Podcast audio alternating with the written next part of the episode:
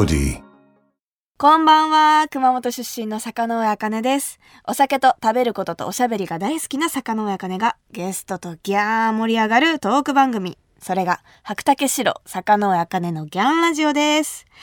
えー最近はですね、まあ、もうすぐ公開の神回に向けて、まあ、取材を受けたりとか、まあ、いろいろやっております。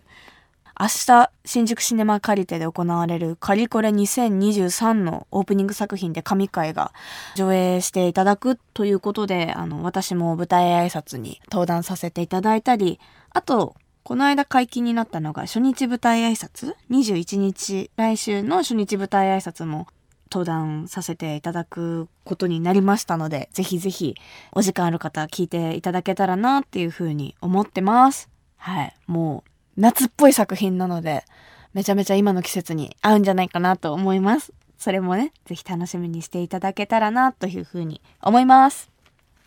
それではこの後ゲストが登場。私と同じ熊本出身の映画監督、雪貞勲さんをお迎えしておしゃべりしていきます。雪貞さんは結構何度か私お会いしたことあるんですけど、どこまで覚えてくれてるかな？ちょっとその辺もね、ちょっと聞いていきたいなと思います。ということで、私のおしゃべりが、あギャン、こギャン、そギャン、ドギャン言っても最後の最後までお付き合いください。番組ハッシュタグはギャンラジオ。ギャンはひらがな、ラジオはカタカナです。ぜひ感想などなどツイッターでつぶやいてください。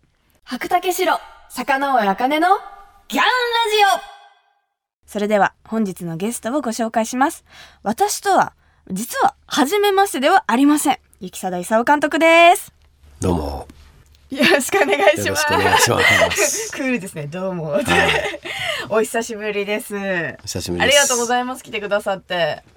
あのー、雪貞さん、どこまで覚えてくださってるかわかんないですけど、私のこと。結構何度かお会いしたことがありまして。はい。初めてお会いしたのが、オーディションだったんですよね。オーディション？はい。え単語冬の終わりにっていう舞台。をオーディション受けに行ったのが。初めましてで。で、その舞台も見に行かせていただきましたし、その後に、あの、2回ぐらいかな、雪貞さんのワークショップにもお参加したことがあって、一個は覚えてますよ。1個どれですか、うんあのね、初台ではいやったでしょ？はいはいはいはいワークショッ。プね。はいそれは覚えてます。ああ、嬉しい。あと、あの、私が主演した映画、愛ちゃん物語をね、あの、見てコメントもいただいたりとかして、はいありがとうございました。いや、良かったですよねあ、。本当ですか？すごく。やっぱ坂上さんだからやれるバイタリティというか、いや、嬉しい。あれもすごくなんかこう、やる人が理解してないとあの役を、はいなんかコントみたいになっちゃうというか、うん決して空事じゃないああいう世界観でも、うんうん。なんかそういうものだったんですごく面白いなと思って見てました。わあ、嬉しい。ありがとうございます。まあ、こんな感じで、あの、同郷のゆきそどさんと本日は、あの、トークしていきたいと思うのですが、まあね、久しぶりにお会いできたということで、私たちの地元、熊本の高橋酒造の米焼酎、白竹城で乾杯したいと思います。では、乾杯、乾杯。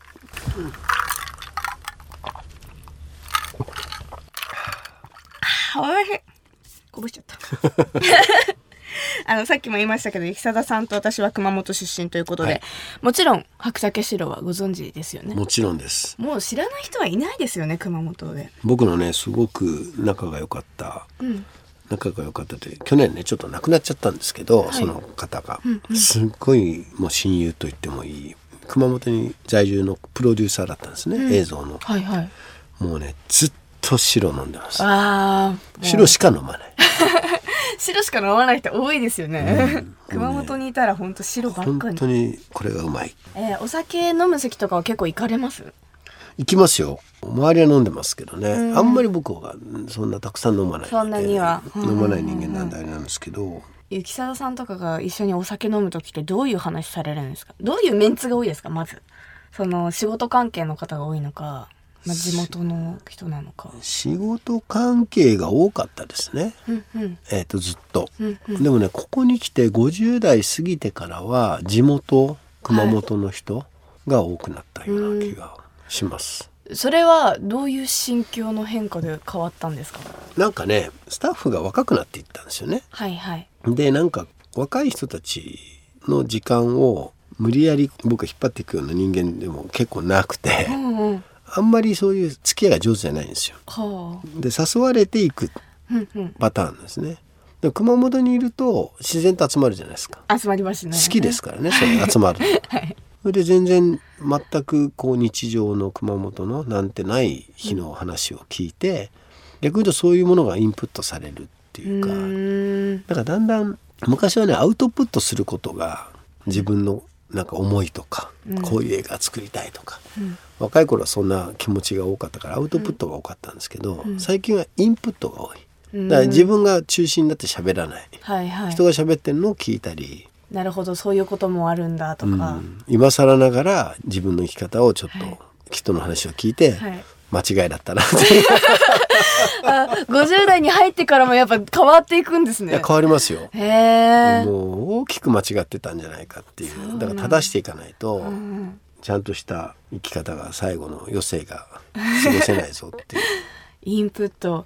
え何回かお会いした時にまあはい。確かに雪貞さんってすごいクールなイメージがあったんですね。落ち着いて淡々と喋るみたいな。で少しだけ撮影に、あの、あはいはいはい。呼んでもらったことがあったじゃないですか、うんうんはい、その時が一番元気だったんですよね。撮影中ね。撮影中のなんか元気な楽しそうにしてるんでしょ？楽しそうにしてて。これねよく言われるんですよ。なんかユースケ・サンタマリアさんはい。が一緒になんか作品作った時に、はい。俺こんな楽しそうにモニターの前に座ってる監督見たら初めてだわってって言うんですけど、はい。あの人はねちょっとねなんかすごい映画を楽しんで作ってるって本人はおっしゃるんですけど、僕はね決して楽しんだ覚えがない そうなんですか？毎回ねきついですね。あーしんどいしんどい。やっぱそういう。辛い。うん。で選択するのが仕事なんですよね。でスタッフや例えば役者さんがやってみてくれるわけじゃないですか。はい。それを正解不正解ないから、ん。ただこれを OK なのか OK じゃないかって選択していかなきゃいけないですよね。うんうんうん。これがやっぱりなんだろう人がやることなんで、はい自分でやることだったらもうしょうがないなって言って、自分には人間って甘いんですよ。評価も甘くなるんです。で人がやることってこれやってくれたしそれがちゃんと生かされなきゃいけないから、はい正解かちゃんとこれがいいのか悪いのかって選択をしなきゃいけないですよね。うんだそれにもうくったくたになるんですよね。あ。そうなんですね。でな一周回ってハイな状態なんですね。なんでしょうね多分ね。あそういうことなんですね、うん。なんか私も撮影でお会いした時にすごい声も大きいし「うん。えーブランチやってたの?」って言ってたのがすごい印象的で、あブランチは見てたからね。あ本当ですか、うん。ありがとうござそのいます。印象はすごく強い。え逆に私の印象って何かあります？いやあのね映画見た時に思ったんだけど、はい。非常にその奥行きがすごいあるんだなと思いました。奥行き、うん、意外とこう、うん、とその「愛ちゃん物語」っていう映画を見た時にちょっと漫画チックっていうか、うん。ギガタッチなんですよね。はい。でそれってなんか感情移入するとか共感するとかっていうのちょっと違う世界を、うん。独自の世界があるのに、はい。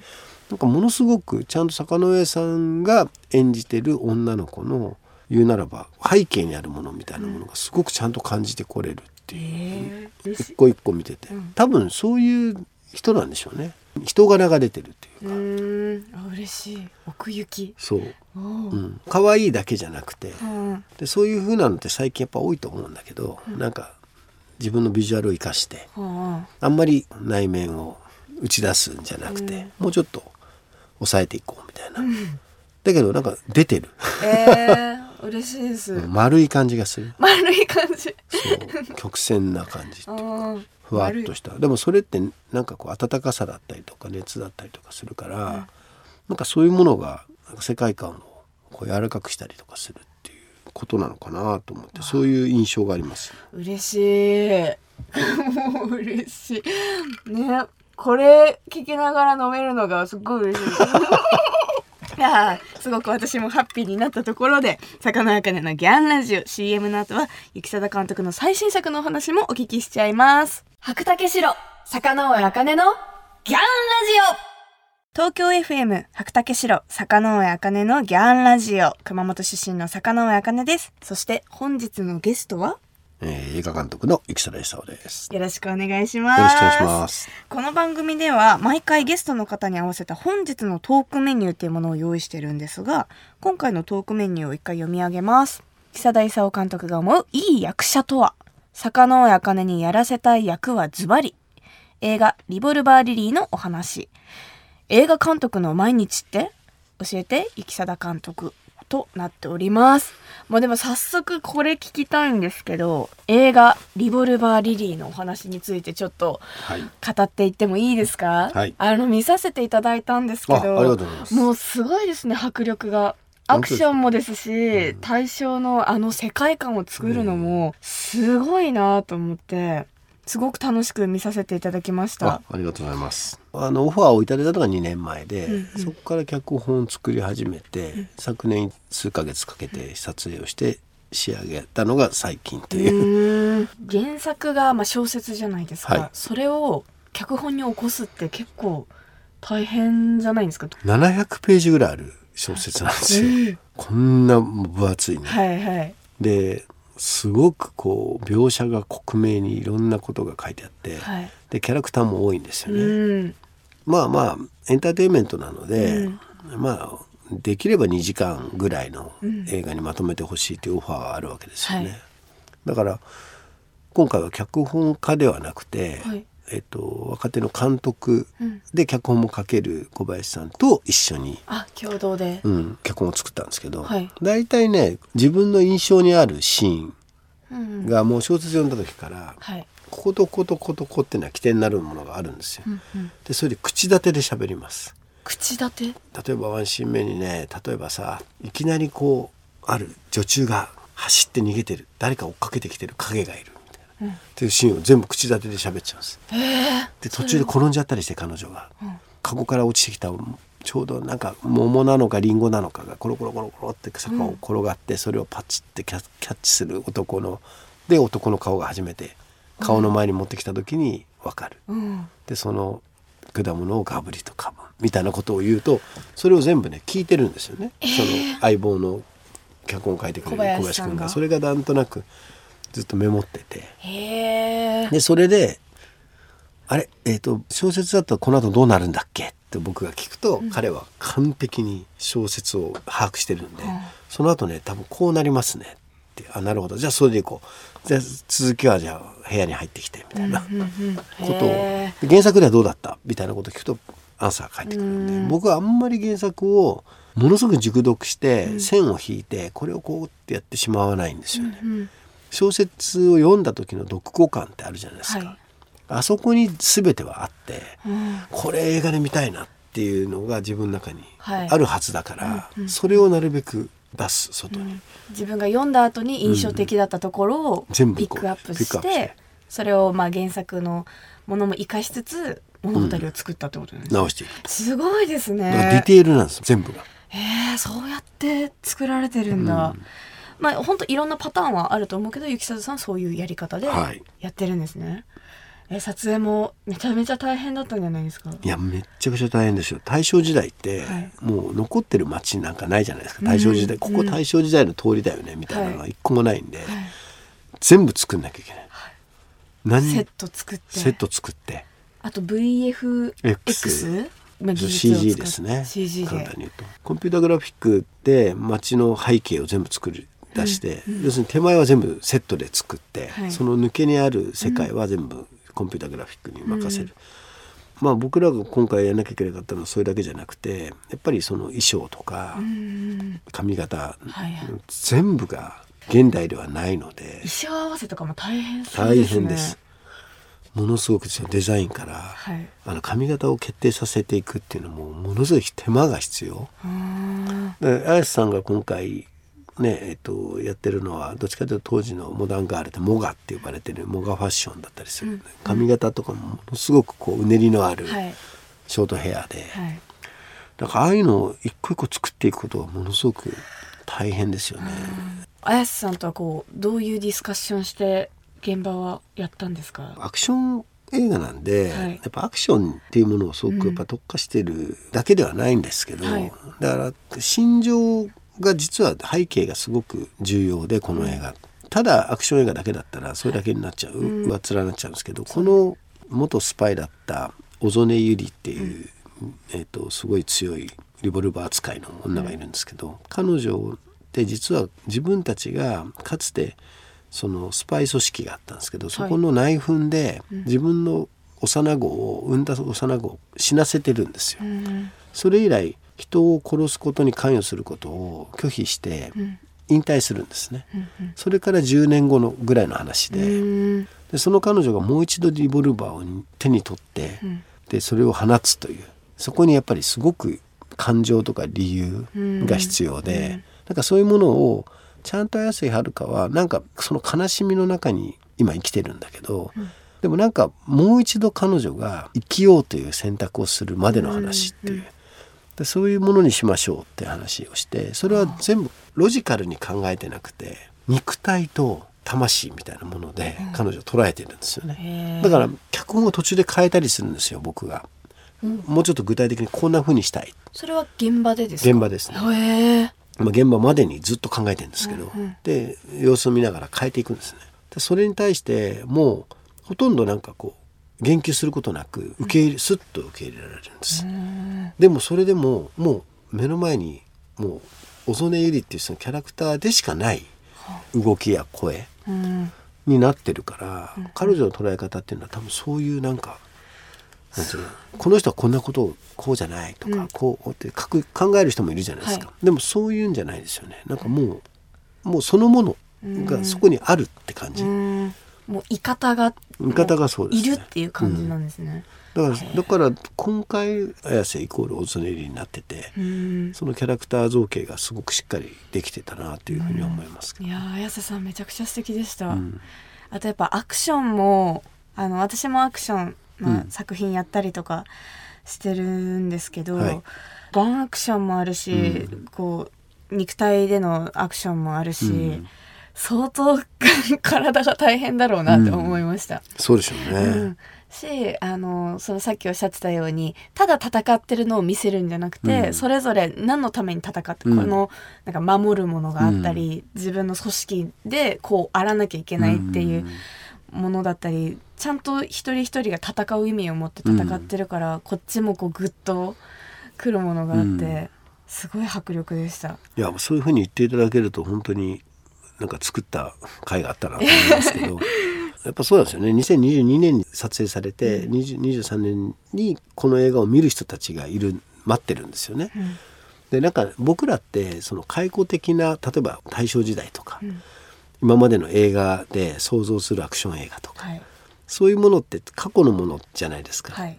でそれを今に蘇らせるとか、最近なかったんでこういうものを作りたいってなると、それをなんか意外とこう真似しがちというか、うん。似たり寄ったりになってくる。うん。その前のものをね、ででも実は前のものも例えばこれが20年前に作られた映画は20年前のお客さんが目の前にいることでここの映画が作られてる。で2023年に僕らがそれを真似したら、ただ古いものにしかならないですよね、だから実は大正時代をバックにしてるけど見てほしいのは今の人たちに、うん。今の感情で見てほしいっていうか、うん。そうすると大正時代の話なんだけど実は今の話としてなんかこう自分ごとになんかに近いものとして見られるんじゃないかというふうに考えてキャラクターが喋ってるセリフとか、それはすごくあの大正時代にしてみると未来に向けて喋ってるような感じになってるなというふうに思いますけどね。いや私もまた映画館でもう一回見に行きたいなっていうふうに思いました。えーリボルバー・リリーは8月11日に全国公開です。ということで、生貞監督とあギャンコギャンとおしゃべりしてきましたが、続きはまた来週ということで、最後に雪貞さんが選んでくれたお酒とともに楽しみたい一曲をお届けしましょう。はい、えー東京事変で心よということで、雪貞監督、また来週よろしくお願いします。ろしくお願いします。白竹城、坂上茜のギャンラジオ私が生まれ育った熊本を代表するお酒といえば、本格米焼酎、白竹白。白をベースにした可愛いボトルで、すっきりとした飲み口の中に、米焼酎ならではのふくよかな味わいが広がる、坂上茜お気に入りの一本です。今日ゲストの雪貞さんも、白竹白を知らない熊本人はいないって言ってましたね。白竹白はロック、水割り、お湯割りなど、いろいろな飲み方で楽しむことができますが、最近私がハマっているのは白のハイボール、通称白ハイ。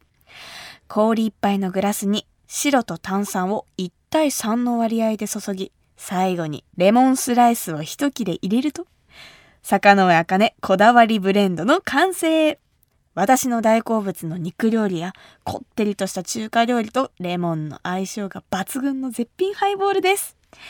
今、焼酎をソーダで割る焼酎ハイボールが流行っていますが、米焼酎は特にスッキリ感が強くて、女性や焼酎が苦手な方でも楽しんでいただいているようです。プリン体、糖質ゼロというのも嬉しいポイントですよね。首都圏で白竹白が買えるお店、飲めるお店については、高橋酒造の専用サイト、白マップから検索することができます。私も使ってみましたけど、地図上にお店が表示されてとっても使いやすかったです。詳しくは、白竹白、白マップで検索してみてくださいね。それでは、白杯で乾杯くぅ白竹白、坂上茜のギャンラジオ東京 FM 白竹城坂野茜のギャンラジオ。あギャンコギャンとおしゃべりしてきましたがそろそろお別れの時間です。今週は雪貞監督をお迎えしましたがいやすごく面白かったですね。そのリボルバーリリーの話ももちろんですけど私に対して奥行きがあるって言われましたよ。もうそんなこと言われるなんてもう嬉しすぎて幸せな時間でした。ありがとうございます。ということでね来週は熊本の話とか、せっかくね、同郷ですから熊本の話とか、いろいろ話していけたらなというふうに思います。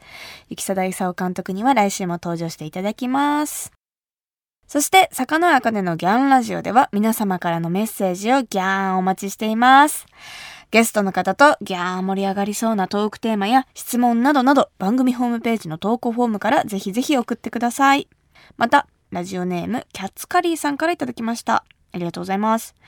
お酒が入ると気づくと椅子の上に正座してる。なんていう酒飲みあるあるも募集しています。あら、すごくなんかお利口さんな感じになるんですね。でもなんかお酒飲んだらこうなるって癖みんなありますよね。私はよく指摘されるのは、お酒が回ると多分ちゃんとしてる風を装いたいのか、異様に姿勢が良くなるらしいです。めちゃくちゃ背筋がピーンってなるらしいです。ま何かしらそういうあるあるありますよね。ありがとうございます。というわけで、お酒好きの皆さん、ぜひあるあるネタを教えてください。メッセージを送ってくれた方の中から毎月10名様に白竹白をプレゼントします。プレゼントご希望の方は投稿フォームのコメント記入欄に住所、氏名、電話番号も忘れずに書いて送ってください。当選者の発表は商品の発送をもって返させていただきます。なお、当選者は20歳以上の方に限らせていただきますのでご了承ください。それではまた来週。お相手は坂上茜でした。最後は熊本弁でお別れしましょう。ならねー。